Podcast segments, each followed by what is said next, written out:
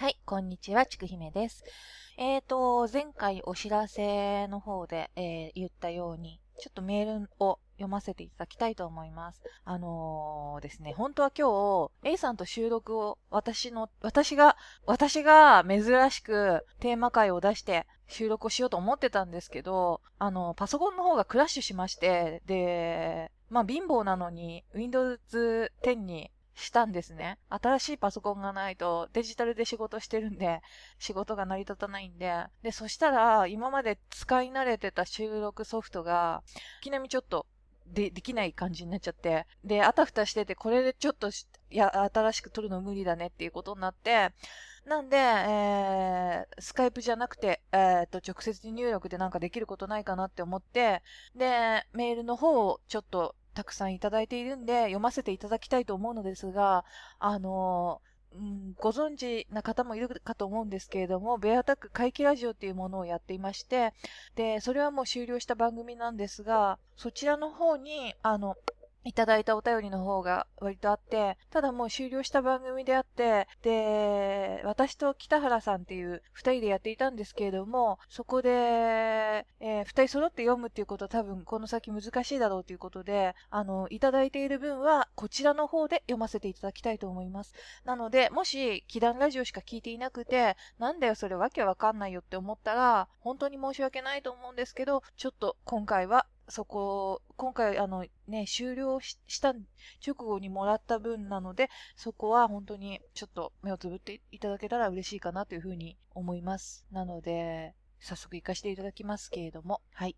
はい、えーとですね、ちょっとお名前の方が本名っぽいので、これは読まない方がいいのかなと思うんですけど、初めてメールさせていただきます。ほぼ初回の頃から、ベアアタック祈願ラジオを聞かせていただいたものです。今までサイレントリスナーでいましたが、今回で最終回ということでしたので、見ていただけるかはわかりませんが、お礼を伝えさせていただこうと思います。がっつり見てます。ありがとうございます。私にとって怪奇ラジオは、高校生の頃から現在就活を控えた大学生になるに至るまでに、常にそばにあった存在でしたし、かっこ配信が滞っていらした時は過去回を何度も聞かせていただきました。ありがとうございます。怪奇ラジオのおかげで民族学や文学にも興味を持ち、去年の大妖怪展や私の地元の三重にある江戸川乱歩館のような記念展示に足を運ぶきっかけにもなりました。三重にそんなのあるんですね。江戸川乱歩って三重なんですかね？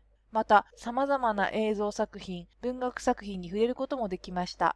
ちくひめさんや北原さんのように芸術を仕事にできそうもなく、また社交的な性格でもないので、怪奇ラジオを通して知ることができた知識をうまくアウトプットできないことにいつも歯がゆい思いをしています。あの、割とそんなにアウトプットしてもいいことないと思うから大丈夫ですよ。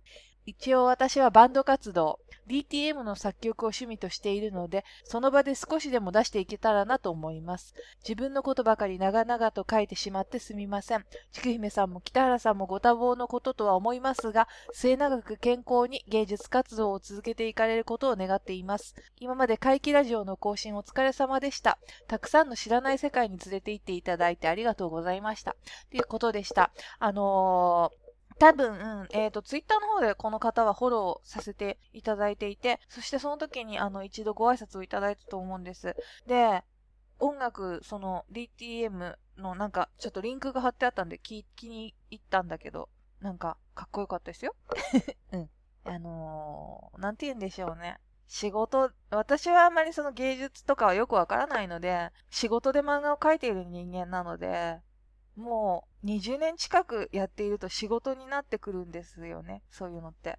でもそれは続けられることっていうのは多分どんな職業も全く一緒だと思うので特に何かこれだからすごいっていうことっていうのは全くないと思うんですけどうん、だからそういうこと、なんていうのかな一般的じゃない仕事についてる人が偉いっていうことは全然なくて、うん、難しいですけど私は、うん、こうしか生きられなかったから仕方ないので本当はこんな風になりたくなかったです。でも、仕方ないけど、でも漫画を描くのは楽しいし、絵を描くっていうよりも話を作る方が好きなんですね。なんていうのかな。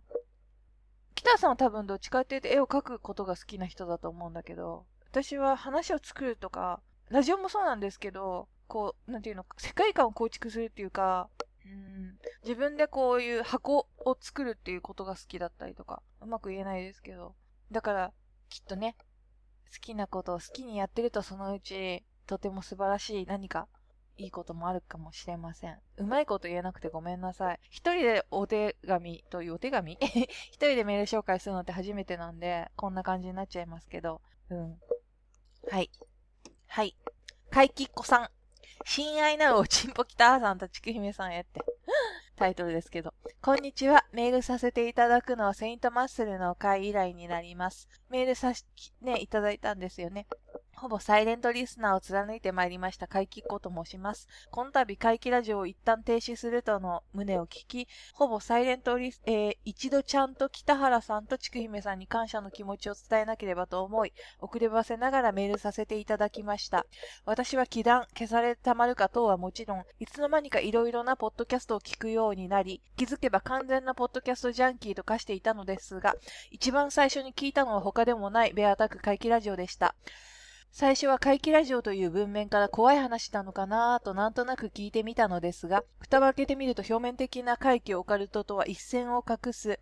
最初は、知識と熱意に満ち満ちた北原さんとちくひめさんの熱いトークにいつの間に夢中になり、えー、気づけばもうベアタック怪奇ラジオ生活の中のお決まりえー、の一つ楽しみとしてくっきりと存在しておりました。ポッドキャストの深みにはまるきっかけが、私にはベアアタック回帰ラジオでした。ありがとうございます。ここまで楽しく聞いてこれたのは、なんといっても知識量とかトーク力の前にお二人の人柄が心地よかったからだと思います。突然おちんぽを連呼し出す北原さん、ふてくされるちくひめさん、なんとも素直で可愛らしい、いい具合にファンキーなお二人のトーク。お二人にしかわからないこともたくさんあったと思いますが、この空気感を出す、生み出すのに代わりはいないことは間違いないでしょう。そうですね。だからもう私は誰とも多分、組んでやったりっていうことはないと思います。いい具合に、えー、一人寂しくご飯を食べているとき、洗濯物を干しているとき、くたくたの仕事帰りにいつも耳元で、時に丁寧にシリアスに、時に適当に、賑やかに、おしゃべりを聞かせてくれたお二人に本当に感謝しております。また、おちんぽ北原さんとちくひめさんが悪巧みを再開する日を楽しみに、今はおのおのの活動を期待しながら待っていたいと思います。ベアタック回帰ラジオ聞いていてよかった。ありがとうございました。ということでした。本当にありがとうございました。あの、うん。今でもやりたいですよ、それは。私はね。うん、そう思います。でも、物事っていうのにはやっぱりタイミングがあったりとかね。いい思い出でしたね。本当に。いろいろ勉強させていただきました。ありがとうございました。うん。なんかね、なんでしょうね。お祭りが終わっちゃった後みたいな感じですかね。なんか、だから正直自分も中ぶらりんじゃないけど、でもね、お互いの仕事とか、その、なんていうのかな。ポッドキャストに向かう熱量とかっていうのって、い、うん。人とやってる以上、やっぱりお、いやね、どちらも、いや、ある程度、やっぱり同じくらいの熱量を持ってないと難しいと思うんですよ。だから、うん。今、その、なんだろうな、楽しいこと。今、したいことっていう風なところに、もちろん人は重きを置くものなので、それは仕方ないと思うんですけど、でも楽しかったです。で、かいきこさん、本当にありがとうございました。もしよければ、キララジオの方も聞いてね。っていうか、聞いてるかな？わかんないけど。はい。じゃあ、次。ココさん、やめないでって。怪奇ラジオ終わっちゃうの大ショックです。ずっとサイレントリスナーながら仕事のお供にループして聞いてました。なくなっちゃうの悲しすぎます。テレビのつまらないバラエティなんかよりよっぽど面白いのに、なぜなくなっちゃうのかわかりません。えーと、方向性の違いです。バンドでよくやる、あるやつです。ちくひめさんのお話が最高です。祈願の方は絶対続けてください。ということで。はい。祈願の方は絶対続けます。あの、小林さんが頑張ります。イさんと私は乗っかります。うん、嘘だけど。私も頑張ります。今ね、すごい企画を考えているんで、うん。なんか、テーマ出さないなってみんな思ってるかもしれないですけど、ちょっと今、マジですごいの考えてるんで、で、嘘な、いや、ほんと、えっと、うん、面白いか面白くないかは置いといて、真剣にちょっと取り組もうかなっていうことがあるんで、楽しみにしていてください。サリーちゃんのパパさん。サリーちゃんのパパさんって、あれですよね。消されてたまるかの方に、あの、コメントくれてる人ですよね。この間メール読ませていただきました。えー、元気もらってます。ちくひめさん、えいさん、そして小林さん、こんにちは。いつも楽しいラジオありがとうございます。サリーちゃんのパパと申します。北九州の荒皮膚のおっさんです。今度九州行きますよ、私。取材で。えー、昨年の秋ぐらいに面白そうなポッドキャストを漁っている際に、怪奇ラジオと出会い、半年かけて過去文を聞き込み、リアル配信に追いついたらお手紙を書こうと思っていたら、怪奇ラジオ終わってしまいました。すいません。そうですね。えー、でも、こうやって祈願ラジオを続けてもらっていることを本当に嬉しく思います。虚構だらけのテレビのバラエティ番組とは違い、あ、なんかさっきの方も言ってましたね。そうですね。あの、テレビのバラエティ番組って基本的になんか、ネットとかから拾ってきてやったりとか、こ、こっち発信のやつパクったりしてますからね。普通に。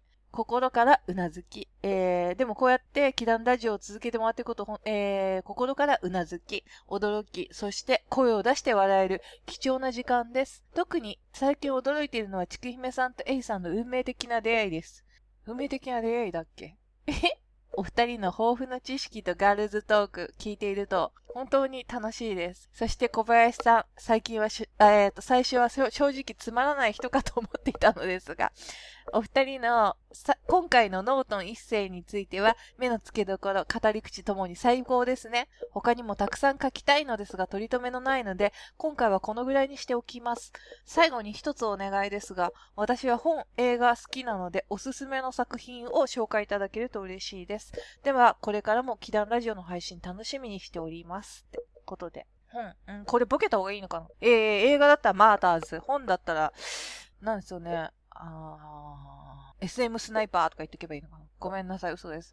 えー、私、あまり本も、本は、えー、映画は結構見るんですけど、本ってほとんど読まないんですけど、本、文献、日本ミイラの研究とかは好きですけど、小説っていうことですよね、多分ね。えっ、ー、とね、皆川博子先生の作品は唯一小説で読みます。あと、それの、その中でおすすめなやつは、なんだっけな。ちょっとなんか、星いくつとか見て、見てみてください。皆川博子先生で検索して。映画、映画は、ああ、お嬢さん、最近は。お嬢さん見に行ってきましたけど、もう終わっちゃうのかな？珍しくね、結構熱く語っちゃって、私の大好きなラジオに一緒ラジオっていうのがあるんですけど、あのー、マグマグさんっていう方がやってる方、そのマグマグさんが、えっ、ー、と、詳しく解説されていて、ちょっとツイッターの方で絡ませていただいたりしたんですけど、今回私の言った意見をちょっと取り上げていただいて、恥ずかし嬉しかったんですけど、何ですかね。ちょっとユリガールズラブものなんですけど、そこにやっぱ男が介在していて、非常にね、生々しいというかね。うん。今やってる、上映してる映画って言ったらそれですかね、おすすめはね。そんな感じですかね。なんで、よかったら公開終わる前に見て、見てください。最後です。ゆるりさん。祈願ラジオの感想。ベアダックの皆様こんばんは。初めてメールします。ゆるりと申します。えー、祈願ラジオ毎回楽しく拝聴しています。ちくひめさんと小林さんの回は普通に生きていたら知ることのなかった可能性が高い人物がたくさん出てきて、えー、この次の展開はどうなるんだろう？どうするんだろう？この次の展開はどうなるんだろうどうなるんだろうといつもワクワクしながら聞いています。A さんの回は私の興味のある分野と重なってテーマが多くおのずとテンションが上がってしまいます。特に土偶埴輪の回と装飾古墳の回は最高でした。おう、A さんファンですね。来たよ A さんファン。A さん聞いてる？ところで、九州旅行の雑談パートでチラッと出てた D の月と C の月、あ、あの、うん、D カップと C カップのやつですよね。うん、あの図の、えー、私も全く同じ覚え方をしているので驚きました。福音館書店の子供向け月刊誌たくさんの不思議の巻末に連載されていたどうしましょう、こうしましょうのコーナーですね。うーん、そうなんですね。そういうなんか、あれがあるんですね。全くその書店自体をよく知らなくて申し訳なかったです。私も全く、えー、懐かしくて本棚を漁ってみたらその号がまだ残っていました。すごいね。1990 1997年9月号でした。あ、じゃあ別に最近とか言っちゃダメなんで、97年をね。うん。まあね、A さんは私よりもものすごく年下ですからね。変なところに食いついてしまい申し訳ありません。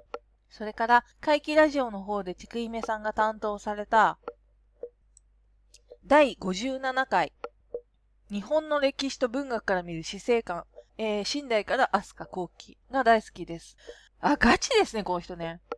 私は博物館へ出土品を見に行くのが趣味なのですが、出土品からはどうしても見えにくいテーマについてたっぷりと話していただけたので、目から鱗がボロボロ出てくるような気持ちで拝聴しました。もし人物の生き様から死生観がわかるようなエピソードがご存知だったら、祈願ラジオでも取り上げていただけたらなという思うほど気になるテーマです。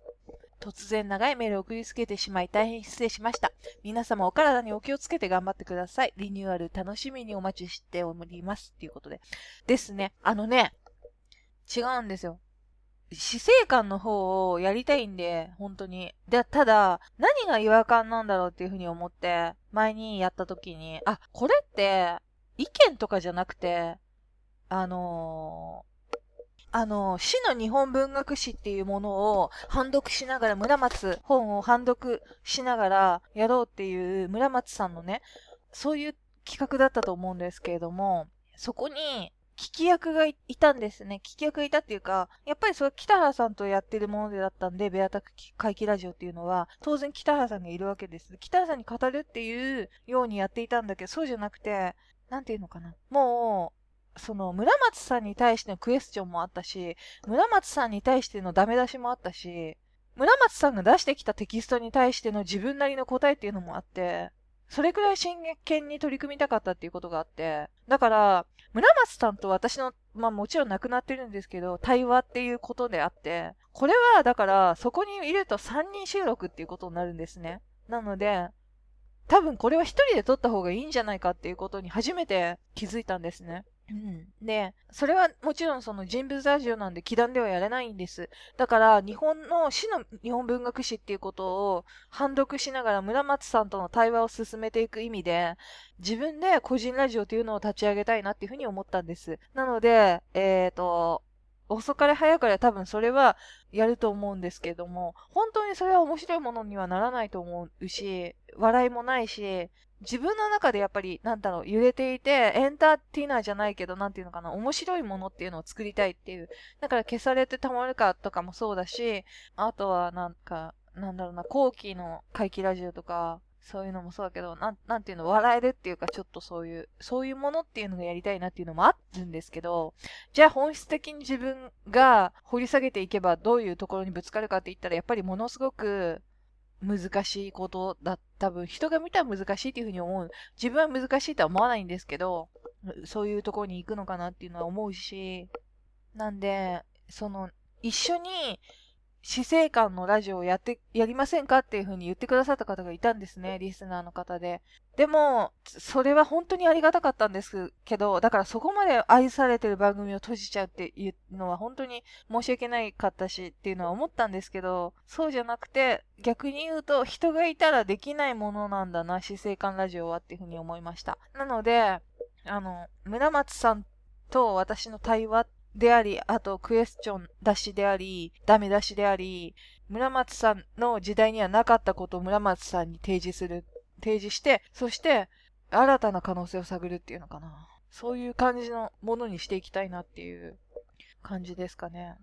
うん。なんで、多分、それはまた、祈願ラジオではできないので、本当につくそつまんねえラジオになると思うんですけど、個人でラジオを立ち上げたいと思います。うん。そんなわけで。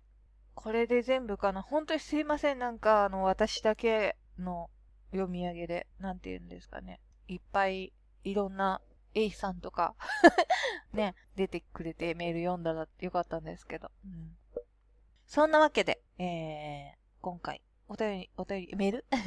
読ませていただきました。なんで、えっ、ー、と、ちょっとね、あの、ベアタック会期ラジオの方と一緒になってしまいましたけれども、あの、申し訳なかったです。えっ、と、今後、えー、祈願ラジオというだけの、ベアタックっていう名義はつきません。だって、あのさ、なんか最初からさ、なんかさ、もともとベアタックって、なんか吉田さん、えー、っと、トウモロコシの会の吉田さんとこで、熊の話を超してたから北さんが、それでなんか、ベアタックっていう風につけたんだけど、で、熊の話するって言うからつけたんだけど、熊の話一切しないしね。だから、ベアタック稼働してる時点、時期というか、その時点でもうベアタックじゃないからね。はっきり言って。うん。だから、ねえ、つう話ですよ。うん。祈願ラジオ、今後も、祈願ラジオ、祈願ラジオ、うん。祈願ラジオ、今後もよろしくお願い申し上げます。それでは、えーと、メール紹介でした。また、じゃあねバイバーイ。おやすみなさい。